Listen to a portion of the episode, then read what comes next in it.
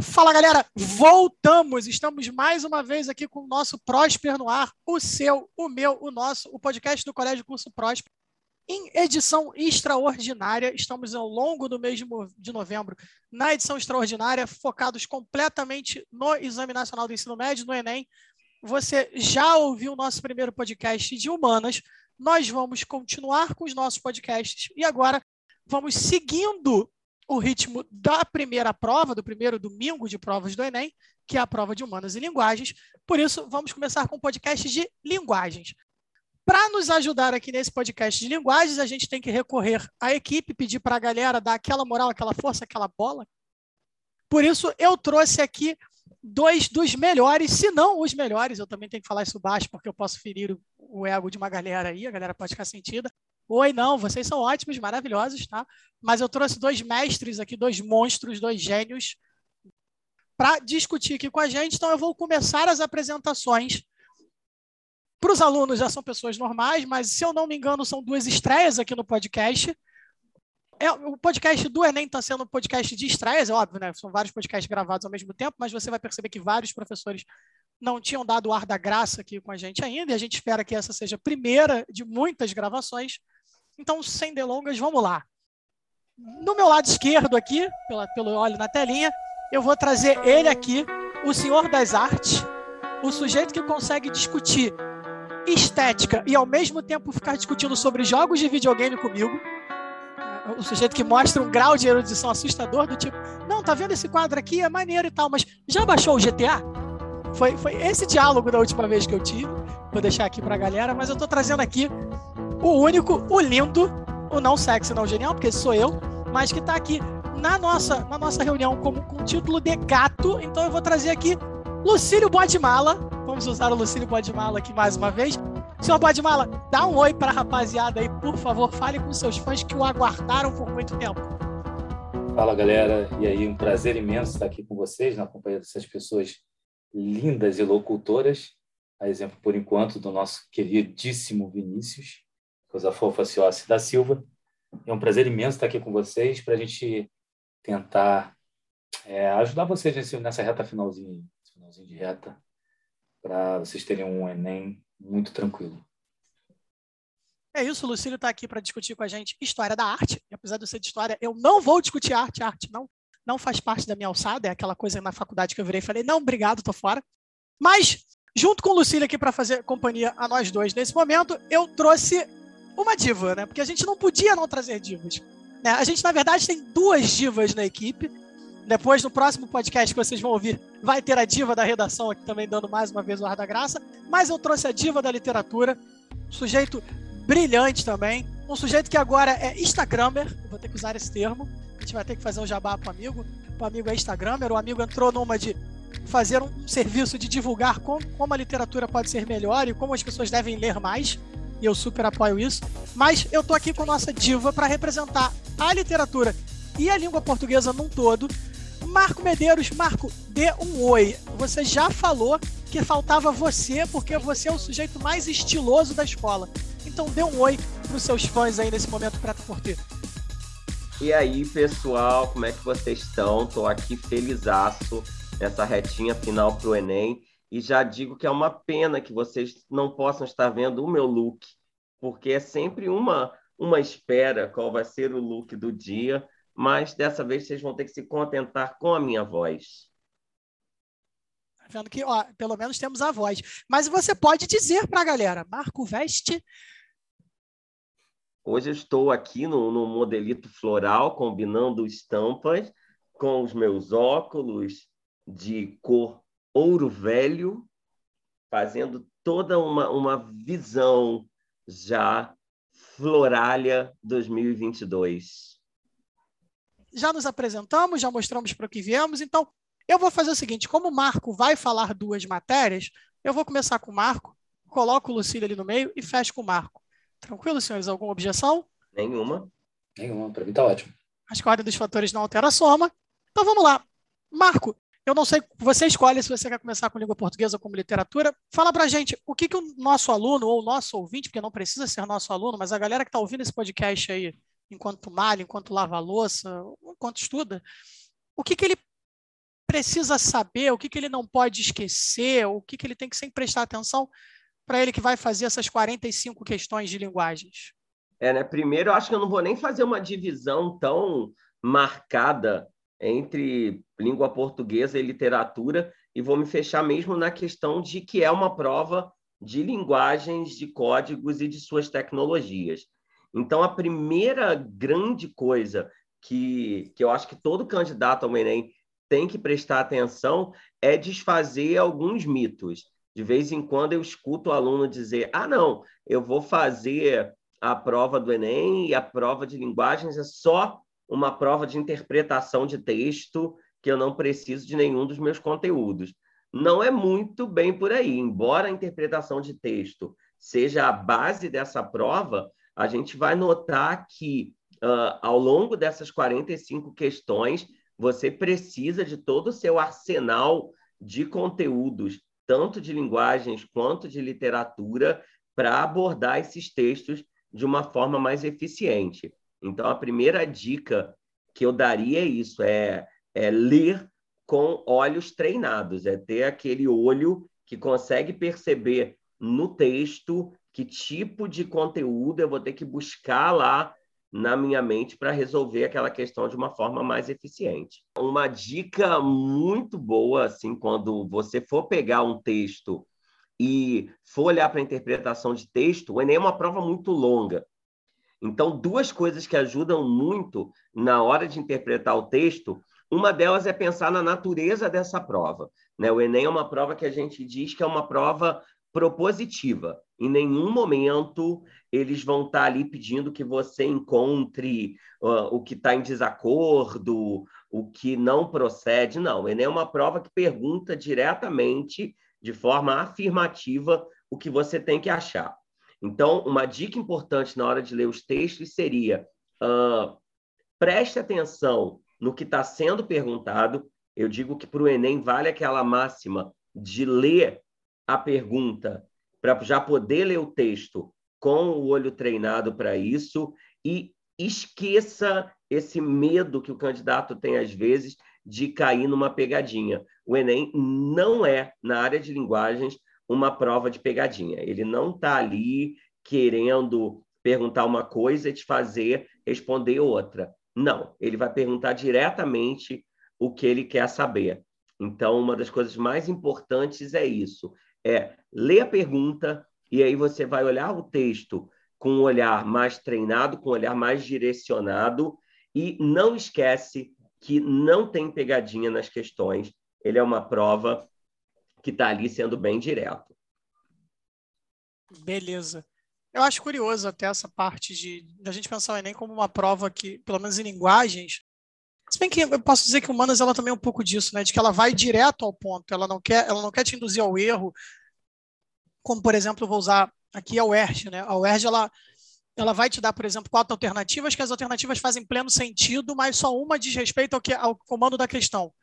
O Enem não, ele, ele provavelmente vai ter, um, vai ter uma, a, o comando da questão e o comando da questão é muito claro, né? Até mesmo porque, ainda que não seja nossa área aqui hoje, redação em linguagens, a redação ela tem uma, um objetivo muito específico. Ela quer que o candidato, por exemplo, dê uma proposta de intervenção, que é uma coisa que, por exemplo, tradicionalmente para a gente vestibulares a gente não fazia isso. A gente fazia dissertação, mas não a gente colocava alternativas, mas a gente não dizia, olha, o melhor caminho é isso. Então é, é interessante pensar nisso.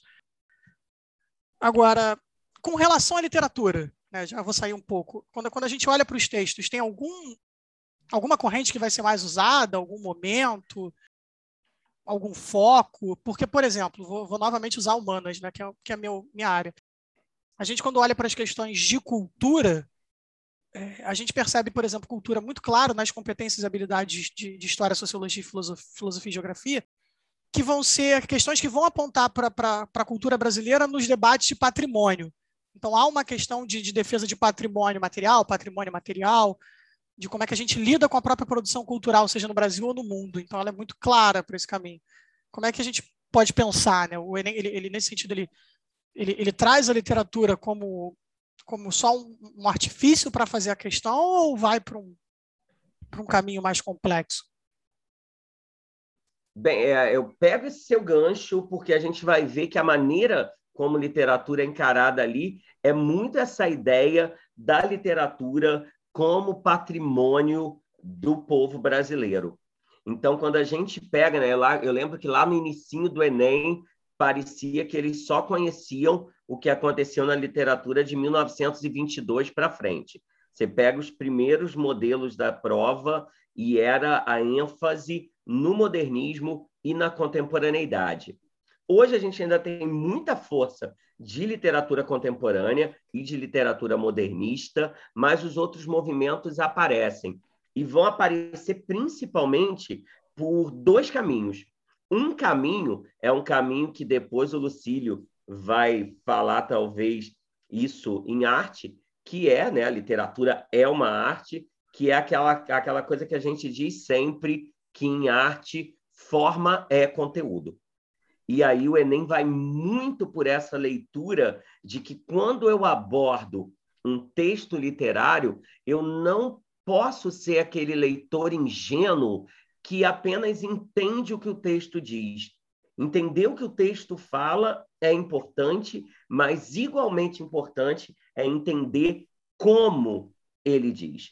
Então, na abordagem dos textos de literatura, ele gosta muito de cobrar essas questões que um leitor, né, aquele leitor que o Machado de Assis dizia que era o leitor ruminante, que tem quatro estômagos no cérebro. Ele gosta desse leitor, desse leitor que vê quais as estratégias o texto está usando para convencer, para enganar, para seduzir. Então, uma abordagem literária é isso, é perceber as estratégias de construção do texto. E um outro caminho importante na abordagem de literatura ali é reconhecer a literatura como um patrimônio da sociedade brasileira. Então, ele tem muito esse jogo de mostrar a literatura como o nosso referencial de memória, como a literatura como um instrumento que ajuda a estabelecer uma ideia de uma identidade nacional, de questionar o país. Então, ele tem muito esse olhar, pensar a literatura como patrimônio e como um grande elemento de preservação de memória e de brasilidade. Beleza. É, faz, faz bem sentido, né? Tá bem, bem dentro da proposta do Enem, quando ele foi criado lá em 2009, a gente fazer isso. Eu confesso que eu aqui de fora, como só como ouvinte né, e, apresentador, já que eu tenho que fazer esse papel, quando você falou assim, ah, mas é um leitor que tem que é, é, é, ruminar quatro estômagos, né? Como o Machado de Assis falava, eu fiquei pensando assim, meu Deus, o aluno agora que não tem vontade de ler surtou, né? Entendeu? Ele, ele, ele tá olhando e falando assim, opa, temos um problema. Tem, né? Tanto que de vez em quando eles me perguntam, mas como é que eu treino interpretação de texto? E aí eu só posso dizer uma coisa, lendo. A única maneira de treinar interpretação de texto é lendo. Eu nem gosto muito desse termo interpretação, porque todo respeito às tarólogas do mundo, mas interpretação parece que vão abrir umas cartas ali. Né? Vinícius, que usava um, um baralho mágico lá, né? que fazia mundos de magia, interpretação parece. Eu gosto muito de análise, né? análise dos textos, mas para usar o jargão que a própria prova usa, para interpretar texto, a dica, eu não vou usar jamais aquela palavra que eu odeio, que é bizu, e já deixo aqui minha moção de repúdio contra a palavra bizu. a grande dica é: interpretação de texto só se aprende lendo. Você sabe que bizu tem uma, uma origem curiosa. Não sei se vocês, vocês sabem a origem do bizu, né? De tanto ouvir bizu, bizu, bizu. Tenho medo de saber. Eu fui pesquisar. Né? Historiador sai para isso. E aí, o que parece mais correto, parece mais verossímil em relação a isso, é que parece que com a vinda da família real no século XIX a, e, e as instalações das academias aqui no Rio de Janeiro, a galera foi começar a estudar matemática, na, acho que na Politécnica, na futura Politécnica de Engenharia. Quando a galera ia estudar matemática, a galera estava tendo muita dificuldade com seus professores. E aí eles descobriram que parece o qual era o livro que os professores usavam. E era um livro em francês cujo sobrenome era Bizulô, uma coisa assim. E na hora de ler, a, na hora de ouvir na grafia, falava-se tipo Bizu. E, e, aí a galera começou a chamar de Bizu. Então me empresta o Bizu aí. Ficou meio que essa, essa coisa, né? Se for realmente a corrente correta da origem desse termo.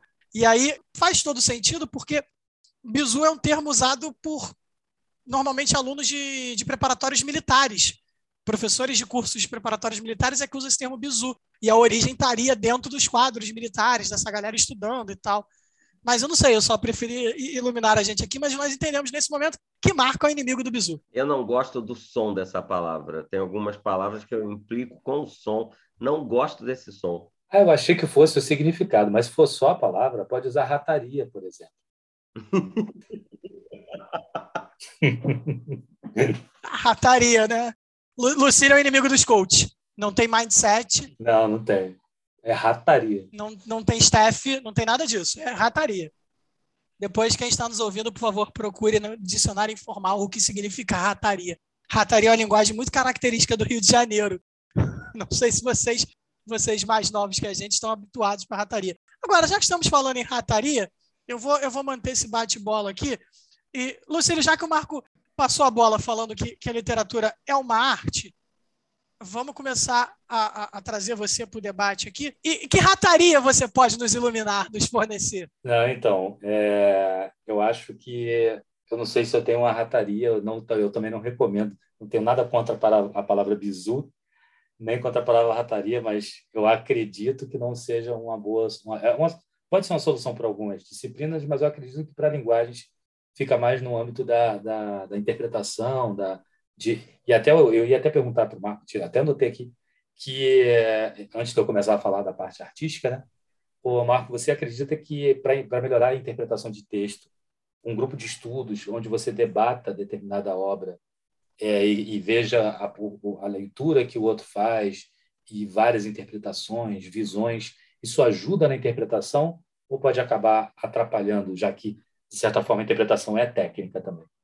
Não, isso, isso ajuda, ajuda muito, assim, essa ideia de... Porque quando a gente está tá lendo em grupo, você tem ali, às vezes, um prestando atenção num detalhe que o outro não prestou. A única coisa que, que eu diria era que quando forem fazer esses grupos, tomar cuidado só para não entrar naquela eterna discussão dos temas e esquecer de discutir as formas, que às vezes eu vejo ah, até em grupos de discussão de literatura, né? Eu participo de alguns clubes de leitura e às vezes nos nossos encontros mensais eu sou aquele que fica lembrando, ok, a gente já falou bastante dos assuntos que o livro debate, mas vamos falar da forma dele, como é que esse autor falou isso. Mas seria uma ótima, uma ótima ajuda, sim, você ler junto, conversar junto.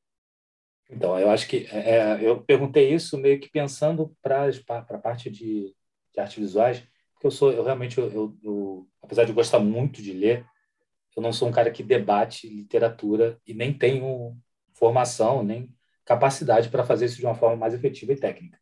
Mas com relação às artes visuais, uma coisa que ajuda muito e talvez ajudasse os alunos para algumas questões que estão no Enem, seria o hábito de você ver debatendo sobre o que você está vendo e não simplesmente olhar e já aceitar aquilo como verdade. Eu costumo, quando eu estou dando aula, eu costumo pegar um exemplo muito conhecido, por exemplo, o Grito do Edvard Munch, e aí colocar outro quadro expressionista que não, de repente até dele mesmo, mas que não seja tão conhecido, para eles poderem. Um ele vai reconhecer e já vai passar direto. É, tipo assim, ele aceita a obra. E o outro ele nunca viu, e aí a gente tem chance de falar: o que, que você está vendo? E aí começar a, a, realmente esmiuçar e não ir pelo atalho. E isso é um dos. Se fosse para dar algum bizu barra rataria, é, para as questões de arte que tenham imagens, é você parar e olhar a imagem e ler essa imagem, porque é uma linguagem. E, é, claro, você não tem muito tempo para ficar lá namorando e a qualidade da imagem também talvez não possibilite uma, uma leitura mais profunda. Mas pelo menos você identificar o que você está vendo no primeiro momento e, e depois passar para o gatilho da, da questão, para o enunciado, E aí, caso você precise voltar, você dá ver ali o que ela está querendo. Outra coisa, se tiver texto escrito, que em geral as questões de, de arte vêm com a imagem, que eles colocam texto um, dois e tal, depois um texto escrito mesmo, fazendo uma ligação. Vai primeiro, dá uma olhada na imagem, vai para o enunciado, depois volta para ler o texto, para você não ter que ler duas vezes. Eu acho até que o Marco chegou a falar, falar alguma coisa nesse sentido. É, para você não dinamizar a tua leitura e já saber o que que você vai ler ali. É com relação é, outra coisa que o Marco falou aqui também foi com relação à pegadinha. É, assim como o bizu, acho que falar que tem pegadinha é exagero, mas é, é, o Enem ele brinca com a sua resistência e atenção. E isso ele faz de quando a questão é bem feita, ele sai cortando a cabeça de muita gente. Então é, é muito interessante você depois que você descobre, eu pelo menos eu faço isso, porque eu tenho muita dificuldade de atenção quando eu estou é, fazendo prova. Então eu pego e marco as palavras que são mais importantes na, no enunciado. Aquilo realmente que a questão quer, antes de começar a ler as opções, as alternativas. Isso é uma coisa que me ajuda muito quando estou prestando concurso ou alguma coisa assim. E quando, quando eu vejo uma opção que eu tenho certeza que não é, eu já risco para não ter que ficar relendo e relendo quando, quando a gente fica na dúvida. Então, eu, acho que se eu fosse dar uma dica com relação às questões assim de arte, que eu vejo com frequência, é que, em geral, você fica du entre duas opções e é, tem que tomar cuidado para a tua falta de atenção não fazer você marcar o errado. Então, deixa eu ver, falamos da, da imagem. É, bom, acho que por enquanto é isso. Eu vou, vou anotando e falando aqui qualquer coisa. Ah, outra coisa aqui que vocês falaram com relação, que o Marco jogou para mim, né? Que forma é conteúdo. E eu achei essa, essa, essa frase muito, muito interessante, porque tem algumas questões do Enem que você não precisa necessariamente de um conteúdo. Por exemplo, você tem um quadro que é um quadro cubista, mas ele usa uma leitura do, do quadro que independe de você saber quem foi Picasso ou qual foi o contexto do início do século XX. Enfim, você só olha e diz o que você está vendo. Então, fazer a, a, essa entender a arte como uma linguagem visual mesmo, efetivamente, como uma mensagem, eu acho muito importante. Entendi. Eu, eu gostei disso tudo, é porque assim, o, o, Marco começa falando que não tem bizu. E aí o Lucílio fala que é rataria. E aí a rataria que o Lucílio propõe é não peguem atalhos. Mas a rataria é um atalho. Eu achei curioso essa linguagem subliminar. Não, eu vejo a rataria como um macete.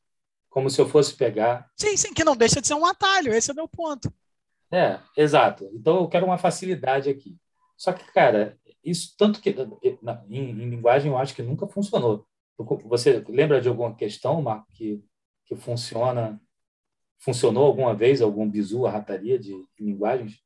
Não, no, no Enem não. Nem nas questões de gramática tem aquela história de ah, dar quatro tiros aqui para descobrir se é adjunta de nominal. Não, o Enem não vai pedir isso. Eu, na verdade, eu, teve, teve uma vez que eu achei um, um padrão no, em questões, só que eles pararam de fazer isso que era quando a gente fala de, de arte, a gente fala muito de, de interpretação. Então, que eu estava até falando com o Marco Lance do debate, né? Você propõe um debate e aí você começa a descobrir visões sobre uma obra que talvez nenhum autor tenha pensado naquilo. E a arte é isso mesmo, ela ganha vida própria a partir do momento que ela encontra o, o, o público.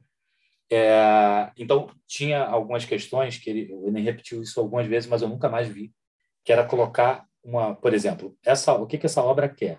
Nas opções, o que, que o artista quis com a obra, alguma coisa assim. Aí ele colocava um verbo de cara, um verbo de, de, de intervenção direta na sociedade. Então, quando o artista fez tal coisa, aí o verbo era é, interferir. Aí na outra opção, o verbo era mudar alguma coisa. E aí o gabarito em geral era assim, propor, e era uma coisa menos. In... Então, mas, cara, isso eu, eu até falei, ó, gente, se pegar, presta atenção nisso e tal. Mas, cara, nunca mais, tem uns seis anos que era, que caiu assim, uns dois anos seguidos, nunca mais aconteceu isso. Eu tenho uma sensação que, que na verdade, assim, essa, essa ideia de macete, essa ideia de, de, de padrão, de repetição, e de você, sei lá, chutar o, como sempre vai vir o tipo de questão e vai vir alguma coisa, por exemplo, de gramática. Gramática é bem cara disso, né? De é uma mentalidade muito de concurso. E o Enem não dá para pensar como um concurso, porque, por exemplo, que eu acho que eu acredito que seja o mesmo problema que, que a gente, já que todos somos humanas, né? mas a, galera, a linguagem passa o que, que as ciências humanas no geral passam. Quando Enem está pegando uma questão de literatura ou uma questão de arte, ele já parte do princípio que você sabe. Sabe? Você olhou para o quadro do Picasso, você sabe que aquilo é o cubismo, ele não quer que você diga que é o cubismo. Ele já parte do princípio que você sabe, porque ele testa habilidade. É porque. Exato, é, era o que eu ia dizer, né? Não é uma prova de conteúdo, é uma prova de competências e habilidades. E interdisciplinaridade também, né? Então, é, teve, teve uma questão que você falou do, do, Picasso especificamente, que ele botou uma máscara, uma máscara africana, que é, que é o que tem origem ao cubismo, e ele fala sobre Picasso no enunciado, mas quando ele pergunta, ele faz uma, uma pergunta de observação da máscara. Isso em nada tem a ver com o cubismo.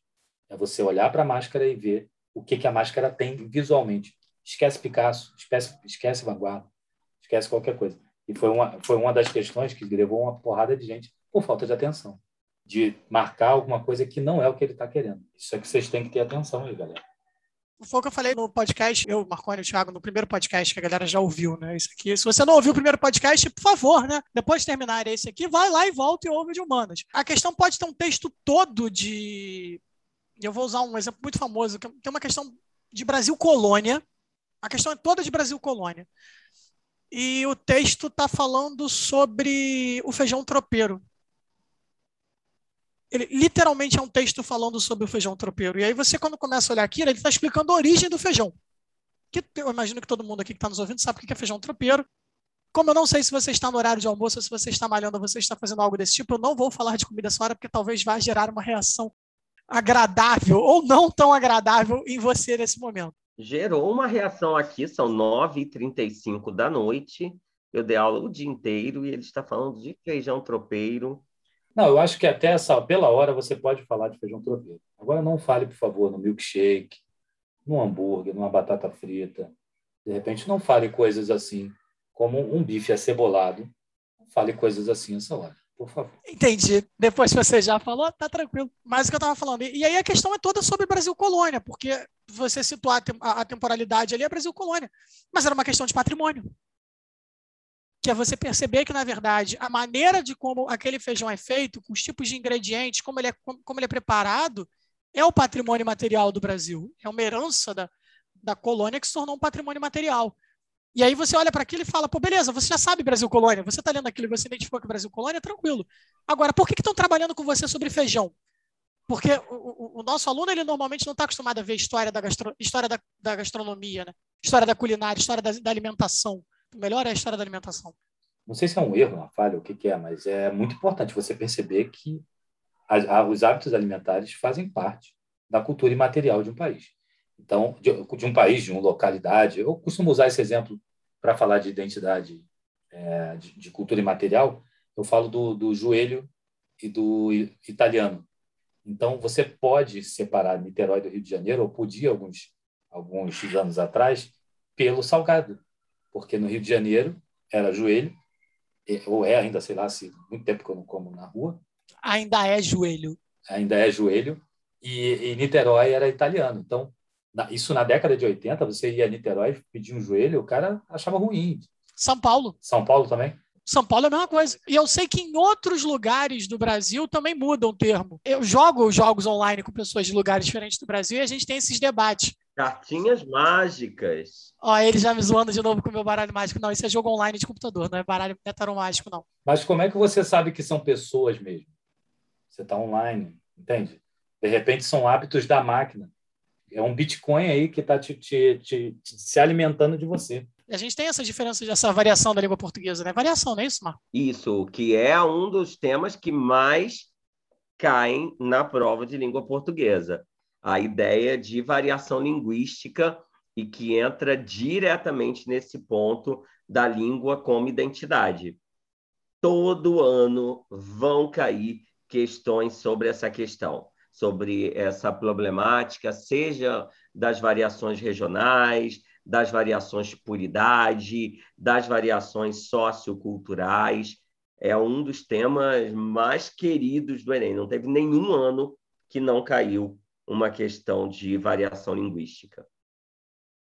tem, tem anos que a questão cai e dá problema, né? Dá um burburinho quando, quando cai uma questão de variação com, com linguagens, como é que eu posso dizer? Linguagem de tribo, né? Linguagens mais específicas e tal, linguagem de comunidade. É, mas é um burburinho burro, porque em nenhum momento você precisa dominar aquela variação, em nenhum momento vai te perguntar o que aquela variação significa, mas ele vai pedir que você reconheça exatamente isso, a capacidade que a língua tem de se tornar um instrumento de identidade. Perfeito. Tá vendo? A gente, come... a gente começa num papo sério, cai na informalidade e a gente já volta para você que está nos ouvindo com mais informação. Agora, olha só, eu, eu sei que infelizmente a gente está aqui discutindo e levantando essa bandeira do tipo todos os podcasts que a gente está gravando o resto da equipe das outras áreas levanta essa mesma bandeira, entenda que é uma prova de, de competências e habilidade, entenda, leia a questão calma, enfim, mas a gente sabe que aluno, aluno é aquela coisa, né? O aluno ele tem algumas fixações, alguns vícios, algumas manias, né? Não é uma coisa dengosa o aluno, se vocês pegaram a referência, pegaram, mas é, os alunos nesse sentido, eles sempre vão pedir, ah, mas o que, que cai mais? E aí eu vou fazer esse papel ingrato porque assim, por que eu digo que é papel ingrato? Porque as pessoas me perguntam o que, cai mais em história. E aí a prova não tem caído nada do que caía mais. É exatamente isso que tem acontecido. Assim, ah, o que cai mais história? Aí, aí a galera levanta a bandeira assim, ah, era Vargas, Guerra Fria e ditadura. Não está caindo nada disso. Nos últimos dois anos de Enem, não caiu nada disso. Eu sou contra essa bandeira, vocês são contra o bizu, eu sou contra a bandeira do que cai mais, mas eu sei que vou, eu vou receber haters, vão, vão, vão, vão xingar no Twitter, vai ter uma galera mandando cartinhas, recla... cartinhas não, mentira, vai ter uma galera botando, me marcando nos seus stories reclamando que vocês não falaram o que, que tem que olhar de matéria. Então eu vou ter que fazer essa parte ingrata, eu imagino que vocês concordam comigo, e dizer, e aí? O que, que a galera tem que ter uma atenção maior essa galera que está ouvindo o podcast dias antes. Que matéria que talvez seja uma boa dar uma, dar uma olhada, uma, lembra, uma, lembra, uma lembrança maior, um pouco de atenção. Marco já falou que sempre cai uma questão de variação da língua, mas e aí? É variação linguística, assim, na parte de português, né? Eu odeio essa parte do que cai, porque fica um exercício de futurologia, e se não cair, a gente vai ficar o quê? Sem engajamento. Mas, olhando no geral, eu posso dizer que em português, primeiro ponto, a interpretação de textos é o que é mais cobrado. Depois a gente pode falar muito nessa ideia de variação linguística e eu daria uma olhadinha em, se eu fosse fazer o Enem, em funções da linguagem e algumas figuras de linguagem. Né? São aqueles pontos que te ajudam a abordar os textos, a encarar a língua como patrimônio. Então, na parte mais uh, de língua portuguesa, eu bateria nessa tecla. Interpretação de texto, variação linguística, funções da linguagem, figuras de linguagem. Na literatura, uh, muita atenção com a ideia de teoria da literatura. Eles gostam muito de cobrar que elementos faz da literatura literatura tem um peso muito forte que eu tenho notado nos últimos anos. Sempre vai cair, aqui eu vou entrar também na questão do Lucílio. Sempre aparece uma questãozinha com uma das vanguardas europeias, e aí vai ser um diálogo uh, daquela vanguarda no texto literário e nas artes visuais. Então, de vez em quando, tem um, um quadro cubista e um poeminha inspirado no cubismo do Oswald de Andrade. E se eu for falar em movimento literário, aí é mais cruel. Mas acho que o Enem continua tendo um crush pesado. Primeiro, nos meus crushes da literatura, que são os modernistas, eles continuam ali sendo amados pelo Enem, e pelos contemporâneos. Então, uma pontezinha boa entre esses dois momentos de afirmação da nacionalidade, o romantismo com aquele seu ufanismo todo, em contraponto com a, a visão nacional crítica dos modernistas e também muita questão sobre literatura contemporânea. Entendi. É, faz, faz sentido até focar no modernismo, porque, né, a gente que é de datas sabe que faz o centenário vem agora na época do meu aniversário. Curiosamente, meu aniversário vai ser no meio do centenário da Semana de Arte Moderna. Exatamente. Ah, você tá, nossa, até que você não está tão acabado para 100 anos, não. Meus parabéns, inclusive. Isso aí tem um segredo, né, cara? A galera acha assim: ah, você, como é que você sabe tanto história? Então, né, eu tava lá. A gente chega perto desse mês aí que passou de outubro, faz uns sacrifícios, uns pentagramas, antigos espíritos do mal, transforma essa forma decadente. Aquela coisa, né? Aí a gente parece que tem um corpo de, de 30, mas na verdade tem 3.800. Mas beleza, já que estamos falando de 3.800, e, e, corpinhos de 30. E aí, Lucílio, qual é a matéria que você acha que as pessoas têm que olhar? Eu acho que a galera tem que, na verdade, largar o TikTok e, e ler tudo, entendeu? Pega aí um, um, um, bom livro que pegue arte, arte vanguardas europeias, né? Moderno e contemporâneo, cara, devora isso aí. Eu acho que o Enem na, na, na arte ele, ele, ele tem coisas que tradicionalmente caem mais. Então, a gente tem, como, como o Marco falou, as vanguardas europeias e os reflexos disso no Brasil. Então, principalmente como influência, expressionismo, cubismo e surrealismo, e, obviamente, ligado diretamente aos, ao nosso modernismo. Né? É, então, isso aí eu acho que seria é é o que, sem dúvida, mais cai. Entender muito bem o que é material e imaterial, principalmente a imaterialidade ligada à identidade de qualquer povos. Eu estava achando que nos, nos últimos dois Enems, por conta do, do da influência do governo na, na, na execução da prova, na, na, formação da prova, na verdade, a gente ia ter menos isso, mas não. A gente teve uma questão que falou sobre identidade ou a, a, a, a identidade mesmo do, do negro, a importância do negro na, na, na formação do, da, da, nossa cultura, do, do, indígena também. Então, ou seja, realmente você entender o, qual é a identidade do brasileiro é muito importante. E o que tem mais caído, assim, sem sombra de dúvida, é a arte contemporânea. E que eu acho que é, na verdade, aí o que pega quem não não não está numa escola que tenha uma conversa mais aprofundada com a arte, é, de repente o, o moleque ele vai tropeçar mesmo se você for uma dessas pessoas, não for aluno do Prosper, e tiver e não teve muito contato com arte contemporânea, muito cuidado com preconceito, é, coisas do tipo se grafite é uma forma legítima de expressão artística. Se você não acha que o grafite é uma forma legítima, você está precisando muito entender o que, que passou a ser, o que, que é efetivamente arte contemporânea, para evitar um impacto. Né? A gente chega na, na, na questão do Enem que o cara tem, sei lá, camisa de força, balde, e fala isso aí e vamos seguir. Ou tijolos, enfim, ou alguém gritando, o artista usando o próprio corpo. Então você precisa em, se limpar de preconceitos. Ainda está assim, que bom que ainda está assim. Se limpar de preconceitos para ir para fazer para ir fazer a prova.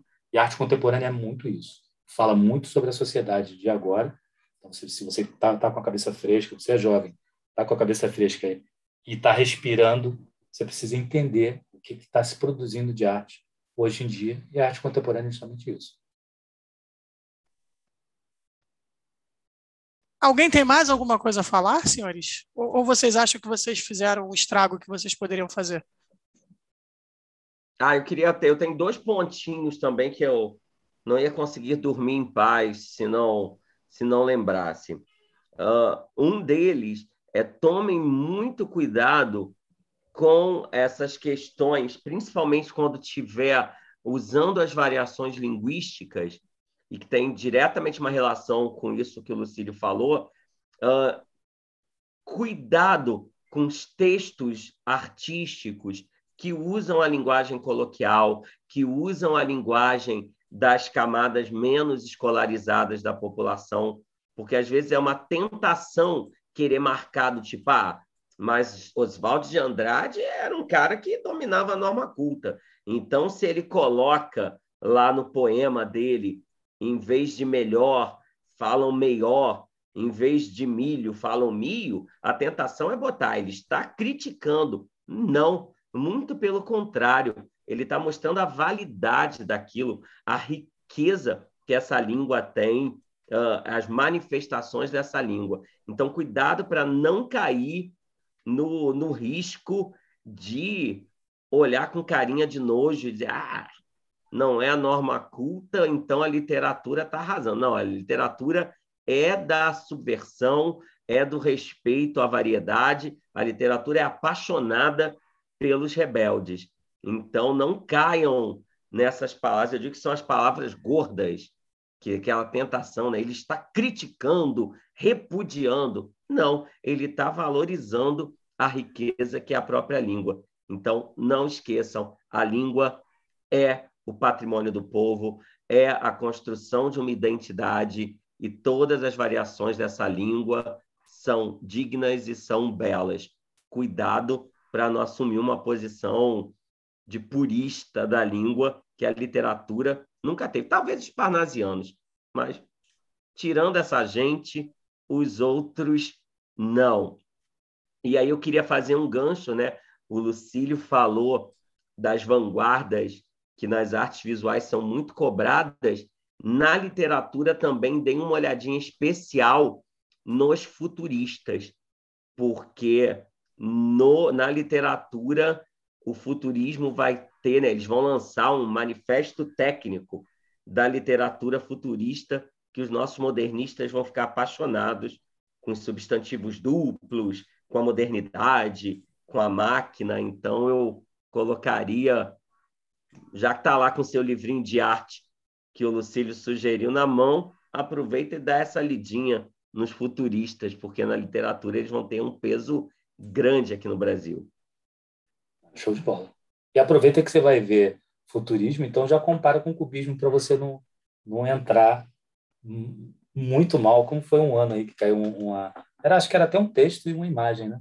Que falava sobre a, a, o crescimento e a, a, a velocidade da, da, da enfim, da, das máquinas e como ela devora tudo.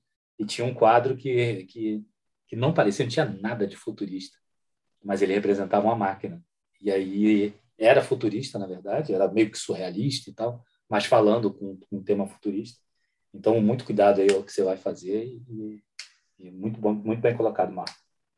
Entendi, eu entendi também que é para não ser o Bilac. Eu gostei da hora, assim, do não, não seja um purista, eu só pensei no Bilac, na hora. Não, mas o pior é que na literatura o Bilac vai ser o melhor dos parnasianos, porque ele, mesmo todo parnasiano, quebra as regras. Um cara que escreve a maias para entendê-las, pois só aquele que ama é capaz de ouvir e entender estrelas, isso daí é, é parnasiano por onde? Ele dá suas fugidinhas. É, Bilac, Bilac era um fanfarrão, né? Eu tive que ler muito Bilac, e aí eu li alguns textos do Bilac na Cosmos, nas outras revistas, e o Bilac era meio fanfarrãozinho.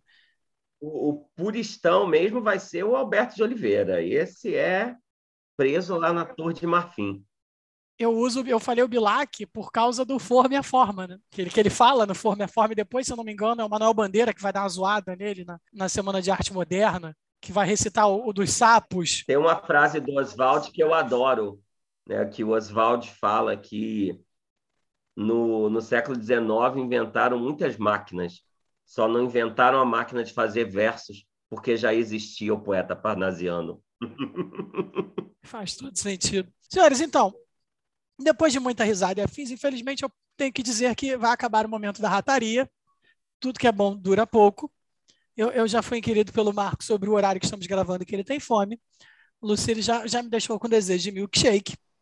Então, assim, eu vou, vou aqui, obviamente, é, agradecer aqui em nome da escola, em nome dos ouvintes, pela participação de vocês dois. Foi, foi uma estreia muito agradável. Espero que seja a primeira de, de muitos retornos ao podcast. Quem sabe um dia a gente consegue transformar isso até num, numa gravação, num vídeo, estilo outros podcasts, para a galera ver como a gente está aqui, apesar de cada um estar tá na sua casa, mas com a câmera ligada, a gente está numa total descontração. O Lucino, nesse momento, está me xingando mentalmente ali, mas tudo bem. Não, na verdade, eu não estou nem xingando você mentalmente, não. Eu queria que as pessoas vissem o podcast, não só ouvissem, para ter a chance de olhar como você é lindo, Ai, obrigado. Alguém viu? Alguém além da minha mãe reconhece que eu sou lindo. Só perde em beleza para a beleza de nossas estantes, temos que dizer. Ah, é? e são estantes reais, não são fundo de banco de imagens. Pessoas que estão nos ouvindo, para você entender, para vocês, perdão, entenderem. Tanto o Lucílio quanto o Marco estão com fundo com, com as suas estantes dos seus escritórios. Minha, as minhas estantes ficam na minha lateral, então só dá para ver o final de uma das estantes. A gente julga o que, que as pessoas estão lendo, né? Então, por exemplo, quando eu olho para a estante do Marco ali, além de ter um Woody, um Buzz Lightyear ali, é um Guerra e Paz. É o Tolstói, são os contos, contos completos de Tolstói.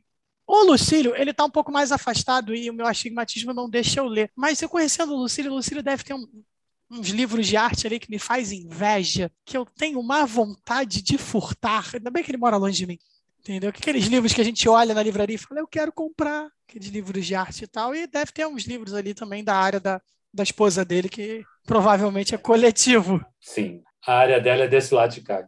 A minha área é mais para esse lado de cá. A galera não consegue ver aqui direito, né? Porque fica mais mais complicado, porque a estante fica na lateral, mas a galera consegue ver um monte de caixa de Cavaleiro Zodíaco, né? Porque nós, nós, é, nós é a pessoa do tarot mágico do Cavaleiro Zodíaco. Mas olha só, senhores, então, depois desse momento, mais um momento de contração, Lucílio, por favor, despeça-se dos seus fãs, das pessoas que te adoram.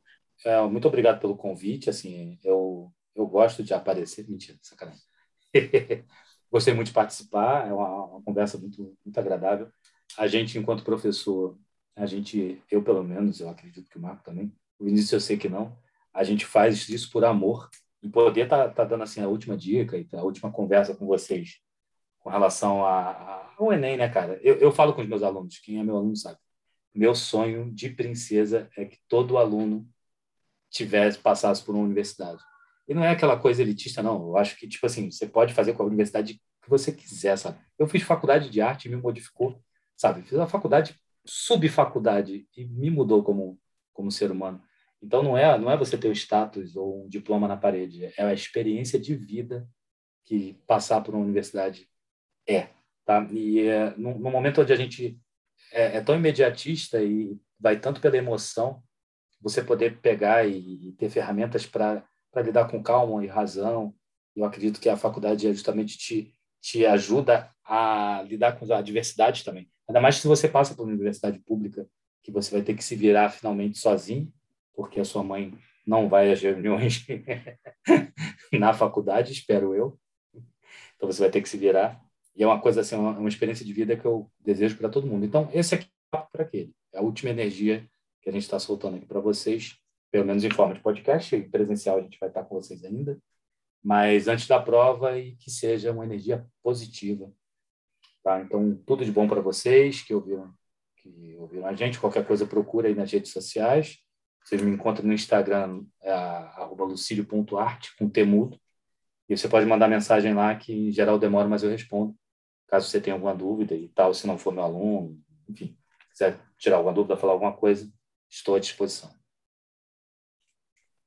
Beleza. E Marco, por favor, você pode divar aí agora, é seu momento, seu momento de divar. Eu sei que você não vai ser coach, então, mas dê suas palavras finais, faça o seu jabá, o colégio permite o seu espaço.